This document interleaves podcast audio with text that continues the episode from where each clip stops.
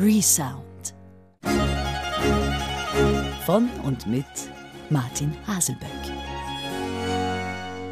Guten Morgen, meine sehr verehrten Damen und Herren. Martin Haselböck begrüßt Sie zu einer neuen Folge der Reihe Resound, die sich heute mit einem vielleicht zu Unrecht nicht ganz im Vordergrund stehenden Komponisten beschäftigt.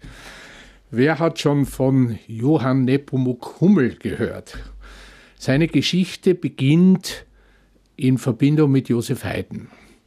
1803 beschließt der 71-jährige Haydn, dass die Arbeit als Hofkapellmeister für Fürst Nikolaus II. von Esterhazy zu viel für ihn ist und er sucht einen Nachfolger. Er empfiehlt einen jungen Mann, 26-jährig, der zwar noch nie Kirchenmusik komponiert hat, der zumeist als Pianist aufgetreten war. Er empfiehlt den Schüler von Mozart, und den späteren Freund von Beethoven, Johann Nepomuk Hummel. Er war ein Wunderkind gewesen, mit seinem Vater durch Europa gereist und der Fürst nimmt die Empfehlung an, wie kann man einem Heiden eine Empfehlung abschlagen, und er lässt ein Probestück komponieren. Und dieses Probestück, das Johann Nepomuk Hummel komponiert, ist ein Trompetenkonzert. Und es ist nicht ein Trompetenkonzert für eine ganz normale Trompete, es ist ein Trompetenkonzert für die organisierte Klappentrompete des Anton Weidinger. Das heißt, ein, eine Trompete, die es ermöglicht, alle Töne und nicht nur die wenigen Töne der Naturreihe, die die Barocktrompete zu spielen fähig war, alle Töne einer Oktave zu spielen. Oder wie es die Allgemeine Musikalische Zeitung berichten konnte. Öffentlichen Nachrichten zufolge hat der kaiserliche Hoftrompeter Herr Weidenmeier, falscher Name hier, eine Trompete mit Klappen erfunden, auf welcher man durch zwei Oktaven alle halben Töne ganz rein und sicher angeben kann. Man siehet ohne unser Erinnern, wie vieles durch diese Erfindung gewonnen ist. Und tatsächlich ist vieles durch die Erfindung gewonnen. Josef Haydn hatte es ja schon 1796 in seinem Trompetenkonzert bewiesen. Und Hummel macht sich eifrig daran und schreibt ein Konzert in E-Dur für Trompete und Orchester, das am 1. Jänner 1804 im wohl eiskalten Festsaal im Schloss Esterhase in Eisenstadt uraufgeführt wird. Wir hören daraus eine Aufnahme des zweiten Satzes und des abschließenden Rondos. Ich werde Ihnen gleich danach sagen können, warum es der zweite Satz ist. Und wir sind stolz darauf, dass diese Aufnahme 1994 in den wunderbaren, leider danach bald zerstörten Sophienseelen aufgenommen.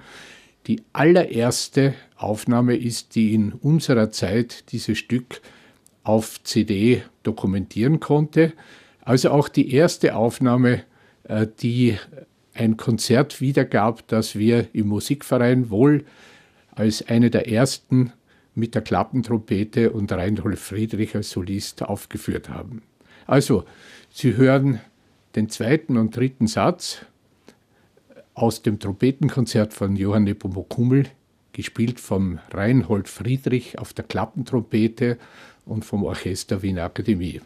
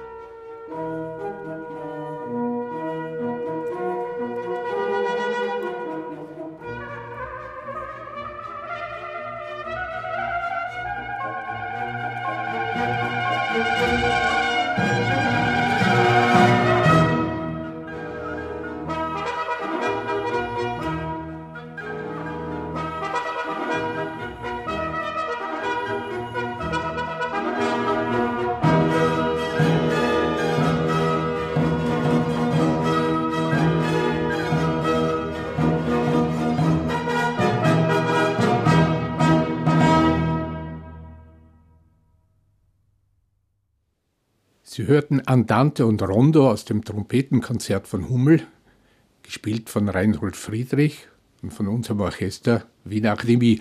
Ein Stück, das wir mehrfach in unserem Wiener Akademiezyklus im Wiener Musikverein zu Gehör bringen konnten. Übrigens, die Einladung, die Abos für diesen Musikvereinzyklus sind gerade jetzt wieder buchbar und es würde mich sehr freuen, Sie nicht nur als Hörer an den Rundfunkgeräten, sondern auch live im Musikverein begrüßen zu können. Aber zurück zu Johann Nepomuk Hummel. Die Aufgabe des Hofkapellmeisters in Eisenstadt war es, alljährlich zum Geburtstag der Gattin des Fürsten im September eine große Messe zu komponieren. Haydn hatte dafür seine späten großen Messen geschrieben. Ich erinnere an die Theresian, an die äh, Nelson-Messe, an die Heiligmesse, Stücke, die im Repertoire zentralen Platz einnehmen. Also macht sich der junge Hummel, der noch nie für die Kirche geschrieben hatte, sofort äh, an die Arbeit und schreibt eine große Messe in S-Dur, die alle Dimensionen Haydns sprengt, die größer ist als die Haydns, aber die auf merkbare Weise den Geist der Heidenmessen weiterführt. Und aus dieser Messe, die wir im selben Jahr wie das Trompetenkonzert 1994 aufgenommen haben, es war für mich und mein Orchester ein wahres Hummeljahr, man kann darüber nachher noch reden, ähm, hören Sie zuerst einmal das Kyrie. Und es ist eine Aufnahme, die wir in Brünn aufgenommen haben mit dem berühmten philharmonischen tschechischen Chor aus Brünn und mit den Solisten Amanda Hallgrimson, Susan McAdoo, Helmut Wildhaber und Petra Mikulasch.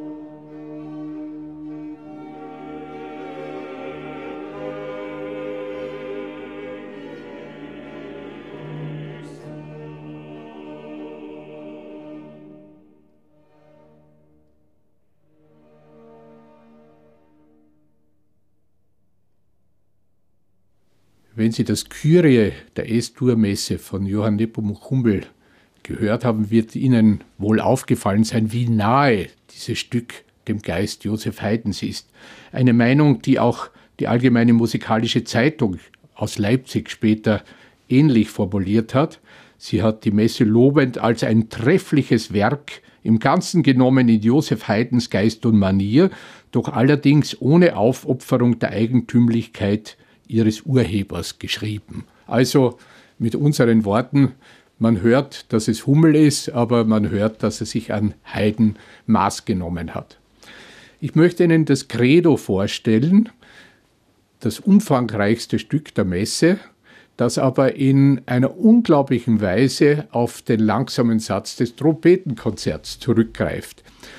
Wenn Sie den, das Andante des Trompetenkonzerts gehört haben, werden Sie gefühlt haben und gespürt haben, dass dieses, diese Musik Ihnen irgendwo schon bekannt vorkommt. Tatsächlich ist es eine Überschreibung des langsamen Satzes aus dem C-Dur-Klavierkonzert von Mozart KV 567.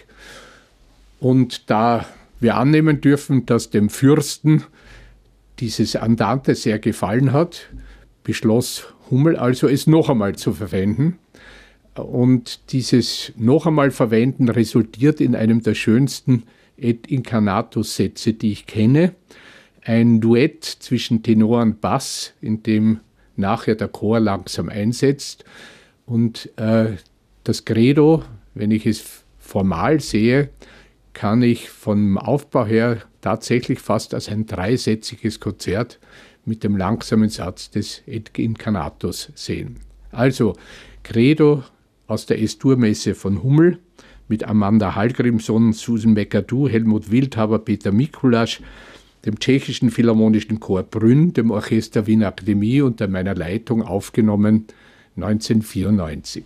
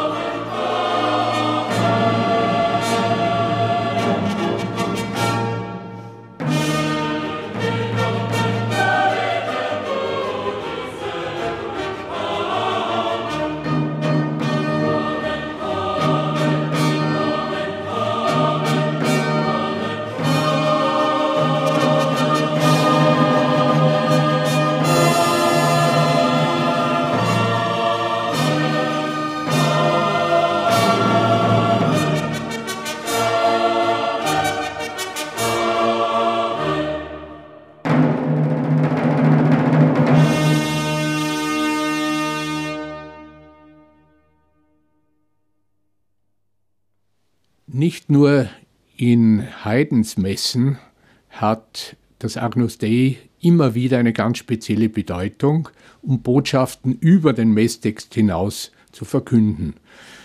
Wir erinnern an die Missa Solemnis von Beethoven, in dem die Kriegsmusik sehr hörbar wird, wo ich dann um den Frieden im Dona Nobis Pacem bitte. Ich erinnere an die Lelsenmesse von Haydn. Und so überrascht es nicht, dass auch im Agnus Dei von Hummel die Kriegstonart S-Dur umgedeutet wird, zuerst zur Bitte um Erbarmen, aber dann im abschließenden Dona Nobis Pacem mit der Bitte um den Frieden. Die Messe 1804 komponiert, ist in einer Kriegszeit komponiert. Wir müssen erinnern, dass Haydn in seinem Totenbett noch die Kanonenschüsse der Franzosen gehört hat, die Armee, die Wien mehrfach besetzt hielt. Und wir können annehmen, dass auch für die Zeitgenossen von Hummel und von Haydn die Kriegssituation auch im etwas abseits gelegenen Eisenstadt ein ganz wichtiger Moment des täglichen Lebens war. Also, wenn Sie das Agnus Dei jetzt hören, können Sie dieses Gefühl in Musik ausgedrückt wieder empfinden.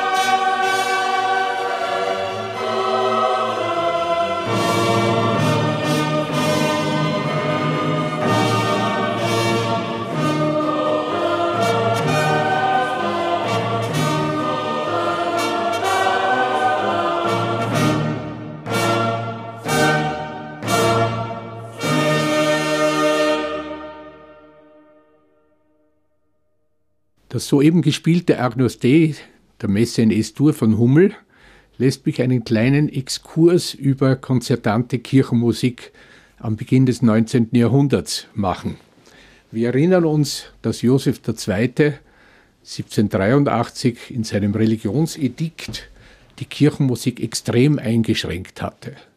Er hatte alle Musik mit Orchester verboten, viele Kirchenorchester in Wien wurden arbeitslos und erst langsam wieder, besonders in den Höfen, die nicht direkt der Jurisdiktion des kaiserlichen Hofes unterstanden, entwickelt sich wieder die große feierliche Kirchenmusik mit Chor und Orchester. Aber da die Wiener auch in der Kirche immer wieder Lust an großer Musik hatten, verwunderte es nicht, dass alsbald in der Zeit Schuberts und in der Zeit eben Hummels die konzertante Kirchenmusik in voller Pracht wieder erblühen konnte. Meine erste Kirchenstelle war Organist in der Wiener Augustinerkirche. Und die Augustinerkirche war ein großes Zentrum der Kirchenmusik mit einem großen Orchester auf der hinteren Empore. Und immer verwunderte mich, warum über der Empore ein eisernes Gitter angebracht war, wo früher sogar Vorhänge drüber angespannt waren. Und mir wurde erklärt, das sei angebracht worden, um zu verhindern, dass die Kirchenbesucher alle nur nach hinten schauten, um die Opernsänger auf der Empore zu sehen. Und das erinnerte mich auch an einen meiner ersten Dienstgeber, den Pater Hyazinth, der Augustiner, einen großartigen Menschen und Hobbygeigenspieler, der mit mir immer nach jedem Hochabend lange Diskussionen geführt hatte, welche die bessere Messe sei, Schuberts Ass oder S-Dur und im augustinischen Sinn, ob die Kirchenmusik ablenke von der Liturgie oder hinführe zur Liturgie. Und ich konnte ihm immer sagen, wenn er kritisierte, dass in den Kirchenbänken Musiker saßen mit der Partitur der gespielten Messe, was lesen Sie denn? Sie lesen ja doch immer nur den Messtext. Und das schien ihm zu gefallen und äh, hier war diese Kirchenmusik für ihn plausibel und erklärbar. Nicht nur die Messen, sondern auch die proprien Texte wurden im großen Aufwand, zumeist die Offertorien und Graduale, mit Orchester und Chor vertont. Und von Hummel haben wir einige wunderbare Gradualien und Offertorien und ich möchte Ihnen je ein Beispiel bringen. Vorerst ein Graduale für Chor und Orchester, Quod quod in orbe revinctum est. Sie hören den tschechischen Philharmonischen Chor Brünn und das Orchester Wiener Akademie.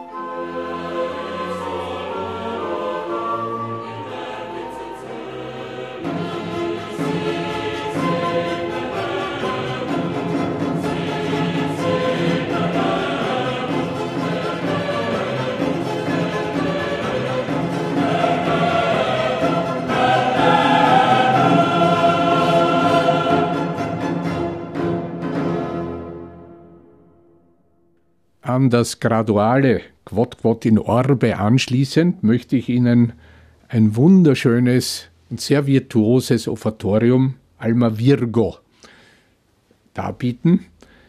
Eine konzertante Sopranpartie wird gegenübergestellt einer konzertanten Oboe und dem vollen Orchester. Und es ist erstaunlich, welche Brillanz, welche Virtuosität in diesem Dialog äh, erwartet und gefordert wird.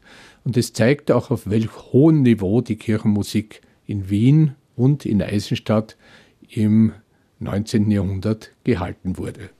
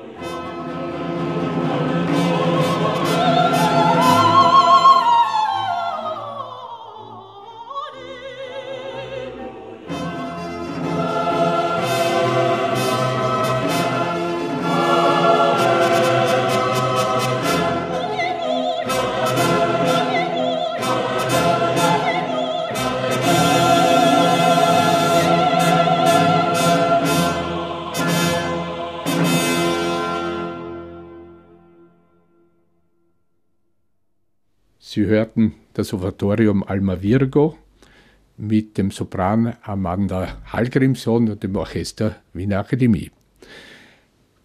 Blicken wir zurück auf Hummel. Seine Persönlichkeit muss etwas cholerisch, etwas streitsüchtig gewesen sein und nach einigen Querelen war er gezwungen, den Hof in Eisenstadt zu verlassen. Er soll einen Streit gehabt haben mit dem Cello spielenden Vater von Franz Liszt, der Mitglied des Orchesters war. Und er lebte zuerst als freischaffender Musiker, wurde 1816 bis 1818 Hofkapellmeister in Stuttgart und dann 1819 einer der Vorgänger von Franz Liszt als Hofkapellmeister in Weimar. Franz Liszt selbst war seinem Vorgänger sehr verbunden. Er spielte zum Beispiel ein Benefizkonzert, um ein Hummeldenkmal in seiner Geburtsstadt Pressburg, jetzt Bratislava, zu errichten. Und über Franz Liszt als Kirchenmusiker wollen wir in der nächsten Folge von der Resound, zu der ich Sie herzlich einlade, sprechen. Resound von und mit Martin Haselböck.